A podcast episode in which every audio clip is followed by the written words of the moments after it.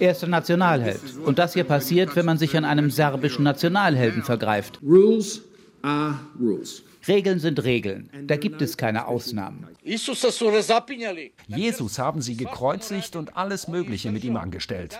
Und Novak versuchen sie jetzt auf die gleiche Art zu kreuzigen. News Junkies. Was du heute wissen musst. Ein Info-Radio-Podcast. Fünf Tage lang saß Novak Djokovic in einem australischen sogenannten Abschiebehotel fest. Er durfte nicht ins Land einreisen. Dabei wollte der Tennisstar doch so gerne seinen 21. Grand Slam-Titel holen und damit endgültig der allerbeste Tennisspieler der Welt werden. Ja, nur für die Einreise nach hm. Australien, da braucht man eine Impfung, also eine vollständige Impfung, und die konnte Djokovic wohl nicht vorzeigen.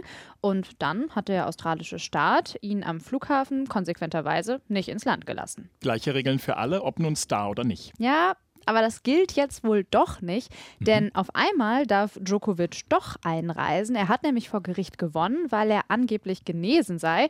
Seine Teilnahme an den Australian Open, die ist allerdings noch unklar. Was klar ist, das Thema wird richtig emotional diskutiert. In Serbien, wo man Djokovic als Nationalhelden feiert und auch in Australien, wo es mit die härtesten Corona-Maßnahmen weltweit gibt. Ja, und warum der Fall Djokovic so viele Menschen aufregt, das ist heute unser Thema. Die News Junkies. Heute mit Ann-Christine Schenten und Jörg Poppendick. Guten Tag. Hi.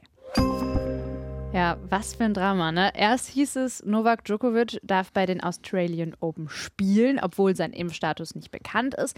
Dann wurde er plötzlich doch nicht ins Land gelassen, weil die australische Einwanderungsbehörde nicht mitspielen wollte. Rules are rules. Regeln sind Regeln. Da gibt es keine Ausnahmen. Und zur Politik dieser Regierung gehört ein sehr strenger Schutz unserer Grenzen, vor allem im Zusammenhang mit dieser Pandemie. Genau. Gleiche Regeln für alle, auch für Tennisstars. Über die harte Einwanderungspolitik von Australien, unabhängig von Covid, reden wir gleich noch. Ja, jetzt reden wir aber erstmal noch über Djokovic. Der saß ja die letzten Tage in diesem sogenannten Abschiebehotel in Melbourne, wo Menschen, die ohne Visum nach Australien einreisen wollen, ja festgehalten werden. Wir sprechen auch noch mal nachher genauer darüber, was das genau ist, dieses Hotel. Aber dann kam ja heute Morgen plötzlich die Nachricht, Djokovic, der darf doch nach Australien einreisen. Heißt, jetzt darf er zwar aus diesem in Anführungsstrichen Hotel raus, bekommt seine Papiere zurück und so weiter. Aber es könnte immer noch sein, dass er nicht bei den Australian Open spielen darf. Genau, der australische Einwanderungsminister Alex Hawke, äh, der kann ein Veto einlegen und dann dürfte Djokovic nicht nur nicht spielen, sondern er dürfte für die nächsten drei Jahre nicht nach Australien einreisen. Erst hieß es ja, diese Entscheidung käme noch heute, aber wahrscheinlich wird es noch bis morgen oder ein paar Tage dauern. Das liest man jetzt. Ja, verschiebt sich alles ein bisschen. Und die Australian Open, die haben ja sogar schon begonnen, also zumindest die ersten Quali-Spiele. Also es wird zeitlich vielleicht ein bisschen eng für Djokovic. Und selbst wenn er ja spielen darf, er hatte ja jetzt gar keine Zeit, sich vorzubereiten. Also das ist ja gar nicht so leicht in so einem Hotel ähm, da zu trainieren. Eigentlich macht man da auch immer so Vorbereitungsspiele. Jetzt ist aber natürlich die Frage, warum durfte der denn jetzt überhaupt nach Australien einreisen? Es heißt jetzt, Djokovic sei im Dezember Corona-positiv gewesen und deswegen sei es auch okay, dass er einreist, weil eben genesen. Ja, aber an dieser Geschichte gibt es Zweifel. Djokovic hatte ja schon mal Corona im Juni 2020, nachdem er ein sehr umstrittenes Turnier an der Adria veranstaltet hatte. Jetzt ist es aber so, dass es Fotos gibt von Djokovic im letzten Dezember, also als er dann angeblich nochmal positiv war. Und einen Tag später, da sieht man ihn auf Pressetermin, da schüttelt er anderen Leuten die Hand, trifft sich mit Kindern aus seinem Tennisprogramm und ja, das ist ein bisschen komisch, findet auch unsere Sportredakteurin Tabea Kunze. Diese Infektion soll am 16. Dezember festgestellt worden sein. Dann frage ich mich aber, wie es sein kann, dass Fotos aufgetaucht sind, die Djokovic einen Tag später mit Jugendspielern zeigen, ohne Maske, ohne Abstand. Er hat sich dann auch zwei Tage nach der angeblichen Infektion noch für die L'Equipe fotografieren lassen, für diese ähm, französische Sportzeitung. Also er hat sich überhaupt nicht so verhalten, als wenn er zu der Zeit Zeit gewusst hätte, dass er positiv sei, das wirft für mich schon eine sehr große Frage auf, ob diese Infektion tatsächlich so glaubhaft war. Der Richter, der über Djokovics Einreise entschieden hat, der war aber wohl sehr überzeugt von seiner Geschichte. Djokovic hätte so viele Bescheinigungen vorgebracht, dass er sich frage, was Djokovic denn noch machen solle, um nach Australien einzureisen. Bei diesem Gerichtsprozess war wohl relativ schnell klar, dass der Richter wohl zugunsten von ihm urteilen wird. Ja, sprechen wir mal ein bisschen über Tennis. Also die Australian Open, die sind ja jedes Jahr so das Auftaktturnier der Tennissaison. Das erste Grand Slam-Turnier von vier. Djokovic will da jetzt eigentlich einen neuen Rekord aufstellen. Als erster Tennisspieler 21 Grand Slam-Turniere gewinnen. Bisher hat er 20, also fehlt noch einer. In Australien sind die Australian Open extrem beliebt. Millionen schauen das im Fernsehen. Tickets sind unglaublich begehrt, aber in Australien, da steigen gerade wegen Omikron die Infektionszahlen, wie fast überall. Fast 100.000 Neuinfektionen am Tag gab es da in der vergangenen Woche. Ja, und das ja, obwohl Australien die vergangenen Monate sehr kleine Infektionszahlen hatte, immer nur sehr geringe Ausbrüche, wenig Todesfälle auch. Also die Lage, die war eigentlich ganz gut unter Kontrolle, aber jetzt dieser Outbreak. Deswegen werden die Australian Open auch unter sehr, sehr strengen Sicherheitsbedingungen durchgeführt. Nur geimpfte Spielerinnen und Spieler eben. Neben Djokovic wurde übrigens auch eine andere, eine tschechische Spielerin wieder ausgewiesen, weil auch sie nicht geimpft war. Ja, und der Fall Djokovic, der schlägt in Australien auch deshalb so große Wellen, weil die Corona-Maßnahmen, und deswegen war die Lage da auch immer so unter Kontrolle, sehr hart waren und sie sind auch immer noch sehr hart. Und wenn da jetzt so ein Tennisstar Extrawürste bekommt, dann kommt das nicht so gut an bei vielen in der Bevölkerung. Naja, außer bei manchen Fans von ihm, die stehen da auch vor dem Hotel, die jubeln Stimmt. ihm zu und die feiern ihn im Grunde wie so ein Märtyrer. Mhm. Ja, wir haben ja auch mit einem Bekannten von dir gesprochen, Jörg. Mhm. Javid Salehi war das. Und der lebt seit ein paar Jahren in Australien. Und er hat natürlich hautnah mitbekommen, wie die Corona-Politik da die letzten Monate, Jahre muss man ja mittlerweile schon sagen, mhm. aussah. Das hat er uns am Telefon erzählt. Für lange Zeit waren die ähm, Grenzen geschlossen, die internationalen Grenzen. Und erst seit November ist es also möglich für Permanent Residents und Citizens das Land zu verlassen. Für andere, die eben nur ein Visum hier haben, ähm, ein Arbeitsvisum zum Beispiel, ist es nach wie vor nicht möglich, ähm, auszureisen und wieder einzureisen. Und lange war es auch gar nicht möglich, innerhalb von Australien zu reisen. Das geht jetzt teilweise wieder, aber ihr seht schon, Australien hatte deutlich härtere Regeln als wir hier in Deutschland zum Beispiel. Ja, und wir haben Javid natürlich auch gefragt, wie kommt es denn jetzt bei den Australierinnen und Australiern an, dass Djokovic doch einreisen darf? Ähm, ich glaube, die meisten ähm, sehen das auch so ein bisschen mit Humor. Also wenn man nicht jetzt unbedingt beteiligt ist, Serbe oder Tennisfan. Ähm, aber klar, also ich, es ist schon, ich finde, es ist ein bisschen peinlich, also dass Australien hier keine keine einheitliche und, und strikte Vorgabe gemacht hat. Also viele sehen das schon auch nicht ganz so eng, aber klar, es ist einfach unfair, wenn für Stars andere Regeln gemacht werden und du als Australier zeitweise nicht mal im eigenen Land unterwegs sein durftest. Ja, ist so ein Prinzipiending mhm. auf jeden Fall. Absolut. Die harten Corona-Maßnahmen, die sind ja das eine. Djokovic's Fall hat jetzt aber auch noch mal etwas ganz anderes offenbart, und zwar die extrem harte Einwanderungspolitik Australiens. Und die wird nicht selten von NGOs auch als unmenschlich bezeichnet. Hm. Australien ist ja das einzige Land weltweit, in dem es per Gesetz eine Einwanderungshaft gibt. Menschen, die ohne Visum nach Australien einwandern oder im Verdacht stehen, illegal einzuwandern, können in Australien in Gewahrsam genommen werden. Ja, und die kommen dann manchmal eben in so ein Hotel, wie das jetzt bei Djokovic der Fall war. Djokovic war ja dort in Melbourne nur so ein paar Tage ähm, und hat sogar extra glutenfreies Essen geliefert bekommen. Er hat Trainingsgeräte in sein Zimmer bekommen. Er hat sogar einen eigenen Laptop bekommen. Also da wurde versucht, auch übrigens auf Anordnung, ihm das so angenehm wie möglich zu gestalten. Mich würde nicht wundern, wenn er auch noch ein weicheres Kissen bekommen hätte. Mhm. Also das sind alles Dinge, die den Geflüchteten dort in Australien normalerweise nicht ermöglicht werden. Die sitzen Monate, manchmal Jahre in diesen Abschiebehotels oder wie sie viele auch nennen, Abschiebegefängnissen fest. Ja, und in Melbourne soll den Menschen teilweise schimmliges Essen mit Maden sogar gegeben worden sein in diesem Hotel, wo Djokovic war, wo er glutenfreies Essen bekommen hat. Die Fenster, die sind da meist mit Tape zugeklebt, also man kann da gar nicht rausschauen. Es gibt kaum Tageslicht, man kommt auch eh kaum raus. Es ist also eigentlich wirklich wie ein Gefängnis. Unser Korrespondent für die Region, das ist Holger Senzel, und der hat darüber berichtet, wie die Geflüchteten jetzt damit umgehen, dass plötzlich vor allem über unfaire Bedingungen für Djokovic geredet wird. Draußen vor dem schmucklosen Flachbau protestieren ein paar Fans dagegen, dass der Tennisstar genauso behandelt werde wie ein Flüchtling. Flüchtlinge sind tatsächlich auch untergebracht in Djokovics Hotel und sie haben heute ebenfalls demonstriert, weil sie in all den Jahren nicht so viel Aufmerksamkeit bekommen haben wie Novak Djokovic an einem Tag. Hm. Ja, Australien fährt eben seit Jahrzehnten eine extrem harte Einwanderungs- und Asylpolitik. In sogenannten Internierungslagern in Papua-Neuguinea werden Geflüchtete festgehalten, die nach Australien ähm, flüchten wollen.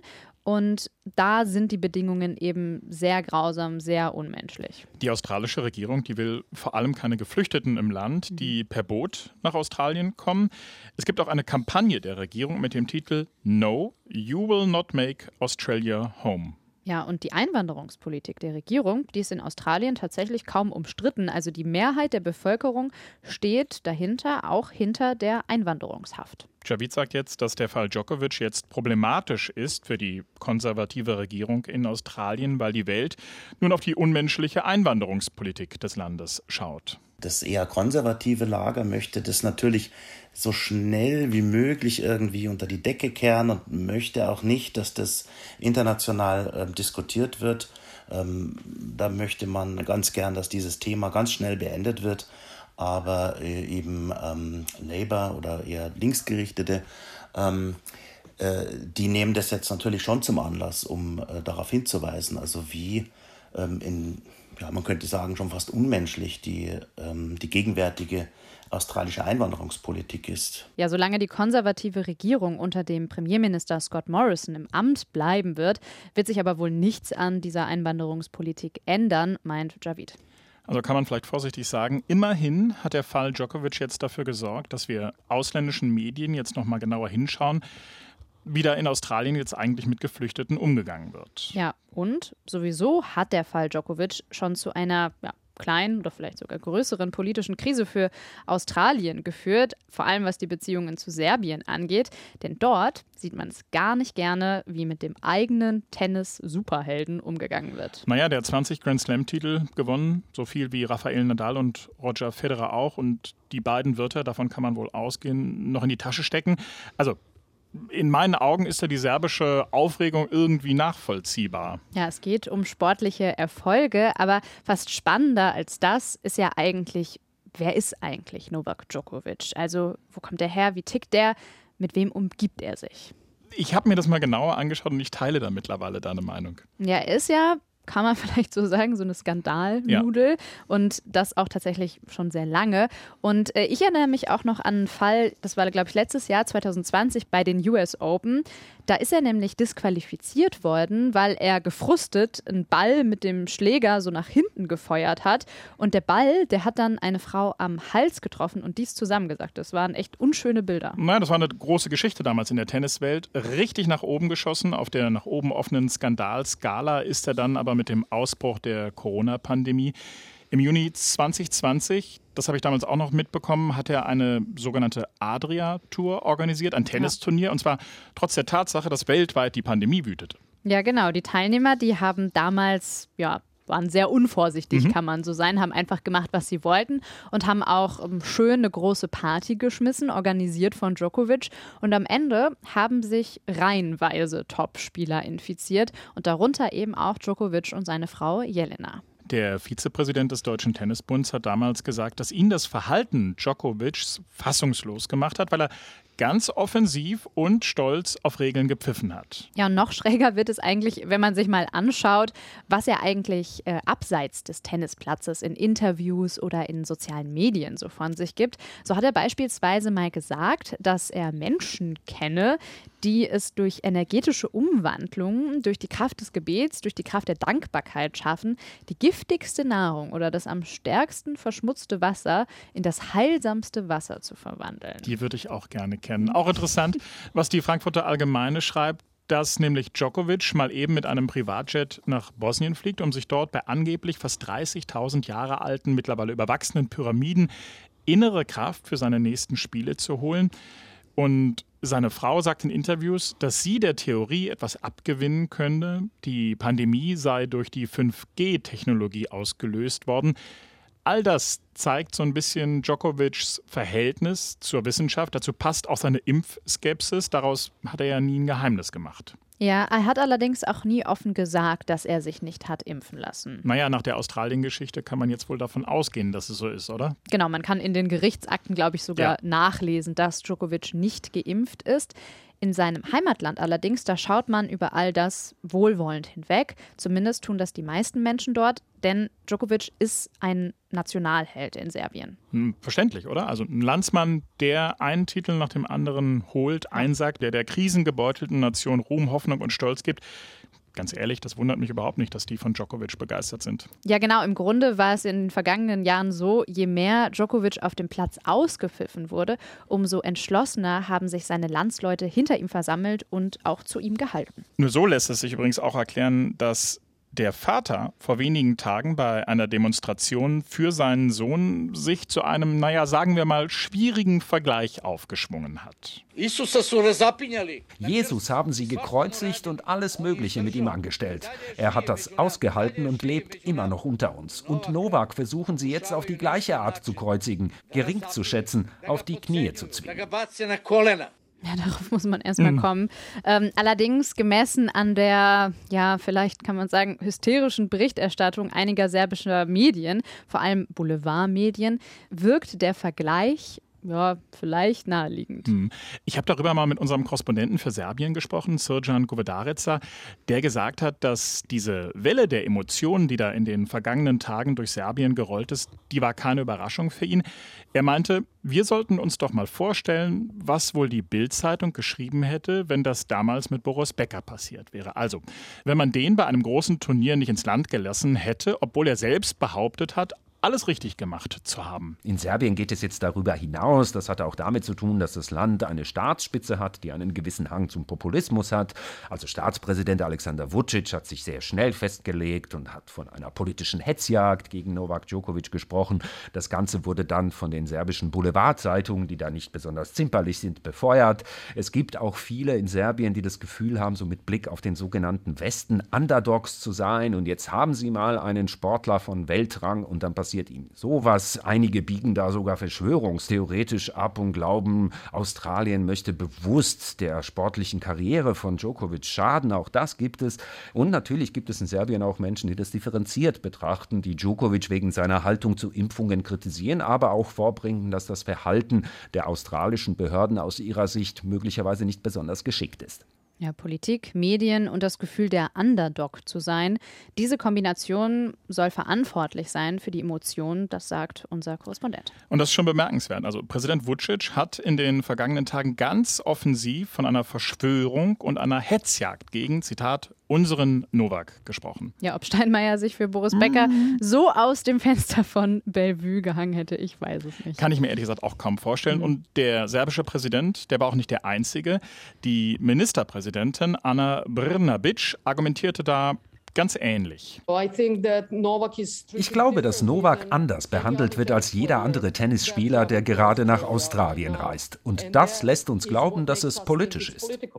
Ja, und es blieb nicht bei Interviews. Australiens Botschafter in Belgrad, der wurde sogar einbestellt. Naja, und die schriftliche Mitteilung danach, die ist interessant. Da steht nämlich, der beste Tennisspieler der Welt und serbische Staatsbürger Novak Djokovic wurde unangemessen behandelt. Djokovic sei kein Krimineller, Terrorist oder illegaler Migrant, werde aber von den australischen Behörden als solcher behandelt. Ja, da werden Kriminelle, Terroristen und Geflüchtete in einen Topf geworfen. Das kann man in der serbischen Presse auch so nachlesen. Da hieß es auch, Djokovics Unterbringungen seien wie im Gefängnis. Und wir wissen ja, dass das ja zumindest für Djokovic nicht unbedingt galt. Klingt so ein bisschen nach Majestätsbeleidigung, ehrlich ja. gesagt. Ja, und dazu muss man wissen, dass einer der lautesten Trommler für Djokovic, das Boulevardblatt Informa, von einem persönlichen Freund des Präsidenten geführt wird.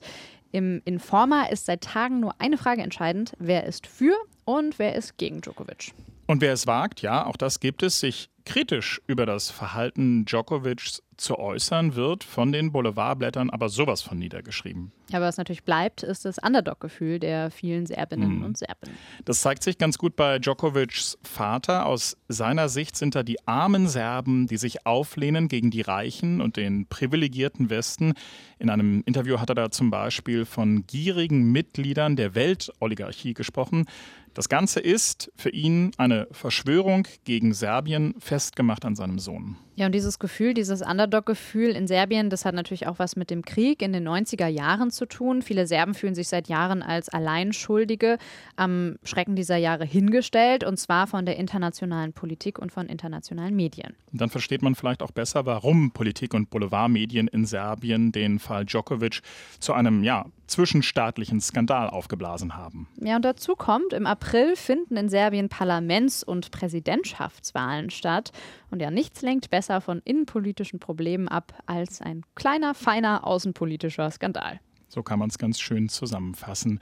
Ja, und damit würde ich sagen, machen wir dieses Fass erstmal zu für heute. Mhm. Und wenn ihr Feedback, Kritik, Wünsche an uns habt, dann schreibt uns wie immer an unsere E-Mail-Adresse newsjunkies.inforadio.de und wir hören uns morgen wieder, oder Jörg? Genau, bis morgen. Tschüss. Bis morgen, ciao. News Junkies. Was du heute wissen musst. Ein Podcast von Inforadio. Wir lieben das Warum.